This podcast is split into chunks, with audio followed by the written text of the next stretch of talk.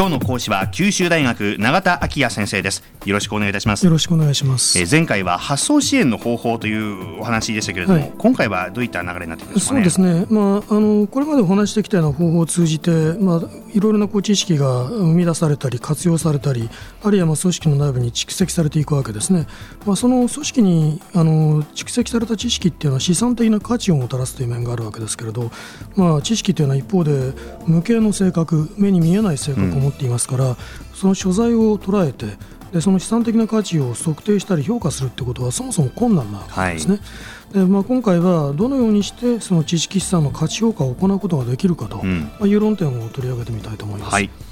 でまあ、まずあのこれに関連して今私はあの知識資産という言葉を使いましたがあのかなりこれに類似した多くの概念があの提提示されてますから簡単に整理しておきます。例えば、まあ、知的資産という言葉が使われることがあります、はい。これ知的資本なんていう言葉が使われることがありますね、で、えー知識資本などという言葉も使われます。でまあ、あのほとんどこう組み合わせパターンみたいなものなんですけれども、でまあ、どのこうあの主に用いるのかっていうのはナレッジマネジメントの論者によってこう異なってるんですね。で私はこのいろいろな文献をレビューしてみてあの一つ分かったことは、うん。まあ、表表紙抜けするような話なんですけれども結局のところ知識と知的の使い分けとか資産と資本の使い分けにはあの本来的な意味がないということです。あそうですか、え でそれはですね要するにあのーえー知識資産と知的資資産という言葉の使い分け。知識資本と知的資本という言葉の使い分けの間に論者によってはこあの使い方は違いますけれど概念上の明らかな差異というものが認められないということえですね。ですか。ええ。まあ、ですから私はどれを用いてもいいんですけれど、ん。あの差し当たり野中先生の用語法に倣って、まあ、知識資産という言葉を使うことにしたいと思います。はいでまあ、あの今日の重要な論点の一つですけれど、まあ、知識資産の経済的な価値を計測する上でどういう方法があるかということですね。でこれについてはですねおそらくまず大きく2つの方法に分けることができると思っています。でその一つは、まあ、知識資産がその、まあ、企業の利益や、まあ、成長に貢献した部分というのはそもそも直接計測することができないので、はい何らかの参照データをあの用いて二次的にアプローチするというやり方、でもう一つは、まあ、間接的に計測するという方法です。はい。でまずあのこの参照データを用いるという方法から言いますとあのまずまずそもそもなぜその知識の価値を評価することが難しいのかと言いますと、まあ、それはその市場で取引することが困難だからです,、うんですね。値段がつかないんですね。うんえーまあ、しかしながらその知識が実体化されたもの例えば、まあ、特許のような知的財産に限ってみますと、まあ、これは取引の対象になり得るわけです。はいでこういう場合にはあの実際にその知知的財産の価値評価というのがいくつか方法があります。例えばそのうちの一つであるマーケットアプローチというのは、まあ、市場価格によって評価する方法です。でその場合今類似の取引事例に関するデータを参照してで、えーまあ、評価を行うわけですけれど、まあ、一番その望ましい方法とされてもいるんですが一方で、まあ、画期的な発明の権利ほど類似の先行事例というのはあまりありませんから、あそれゆえにそのデータの利用が制約されるという問題もありますね。それからもう一つインカムアプローチというのがあります。でこれはあの当該の知的財産から、まあ、将来期待できるキャッシュフローの現在価値を求めるというやり方で、まあ、かなりポピュラーに使われてるんですけど、まあ、この場合もその期待値をどう予測するかというとやはり過去の事例データに依存してくるわけですね。で3つ目にあのコストアプローチというのがあります。でこれは、まあ、当該の知的財産を獲得するために要した費用によって、まあ、評価するわけです。特許の場合にはその発明が保護対象になるわけですから、その発明を行うために使われた研究開発費のデータが参照されるわけですね。でこういうふうにあの事例データを参照する方法っていうのは適用できるのは、まあ、知的財産のような実体化された知識に限られるわけです。はいだけれども、まあ、企業にとって資産的な価値を持つ知識の中にはですね例えばまあ組織ルーティンだとか、まあ、顧客との信頼関係ですとか、まあ、そういう実態を持たない、まあ、市場で取引の対象にそもそもならないものもあるわけですね。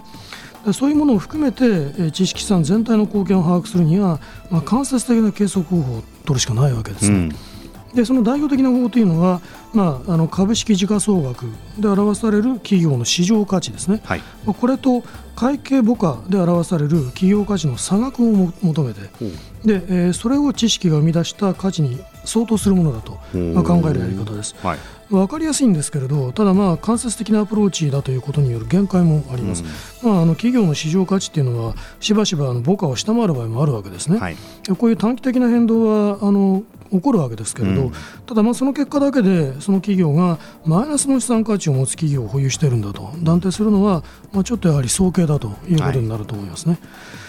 でまあ、こういう方法はあのいずれの場合も金額表示されるような価値を計測しようとしているわけですけれど、まあ、知識のあの存在の仕方は多様ですから、うん、まあ、いろいろな多様な速度で包括的に把握しようという試みもあるわけですね。うんでも例えばあの代表的な例の一つであの北欧の保険サービス会社でスカンディアっていう会社がありますけど、はい、この会社はナビゲーターというツールを導入していて、でそれはあの財務、顧客、人材プロセスあるいは革新開発というようないろんなのフォーカスを設定してですねでそのフォーカスごとにまあ、いろいろな指標を設定しているわけですね。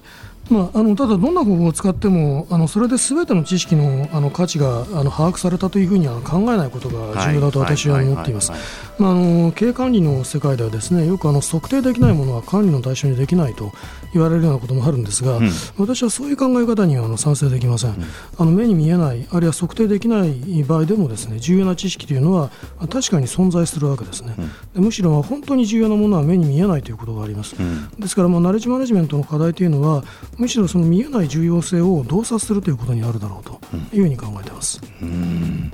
では、ここまでまとめていただくと、どういった感じになるでしょうか？そうですね、今、最後に申し上げたことを、まあ今日のまとめにしておきたいと思います。はい、まあえー、知識産の価値を計測するために、いろんな方法が考案されていますけれど、うん、ナレッジマネジメントにとって、あの最も重要な課題は、目に見えない、測定できなくても、まあ、知識の価値を洞察するということにあるということです。うん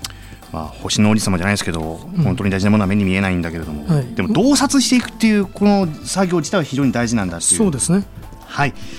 えー、今朝は九州大学永田昭也先生でした。ありがとうございました。ありがとうございました